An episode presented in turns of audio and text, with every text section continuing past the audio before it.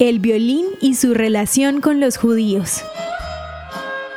Gustavo Daniel Perednik es un escritor argentino que afirma en su libro Con el violín a cuestas que el violín es un invento judío sefardí que ha acompañado al pueblo judío a lo largo de sus luchas y trabajosos caminos de peregrinación, formando un extraordinario binomio histórico.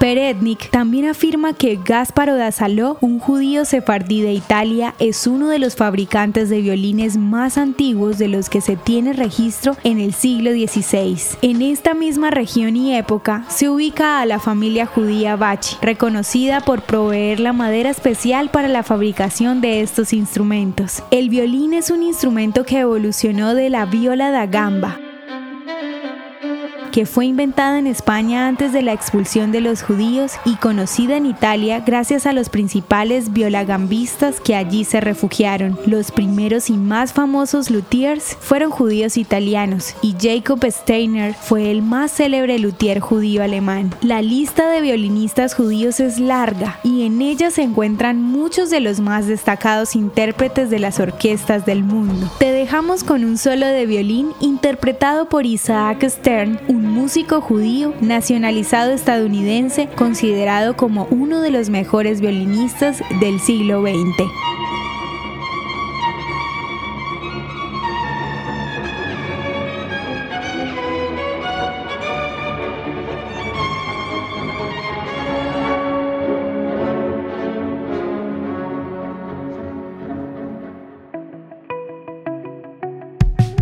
Ya lo sabemos, a veces no te salen nuestras audiohistorias y eso no puede suceder. La solución es sencilla. Ve a nuestro perfil y activa la opción de agregar a favorito. Cada vez que publiquemos tú lo sabrás y ni una audiohistoria te perderás. El contenido original de Audiohistorias de Israel fue provisto y realizado por Philos Project.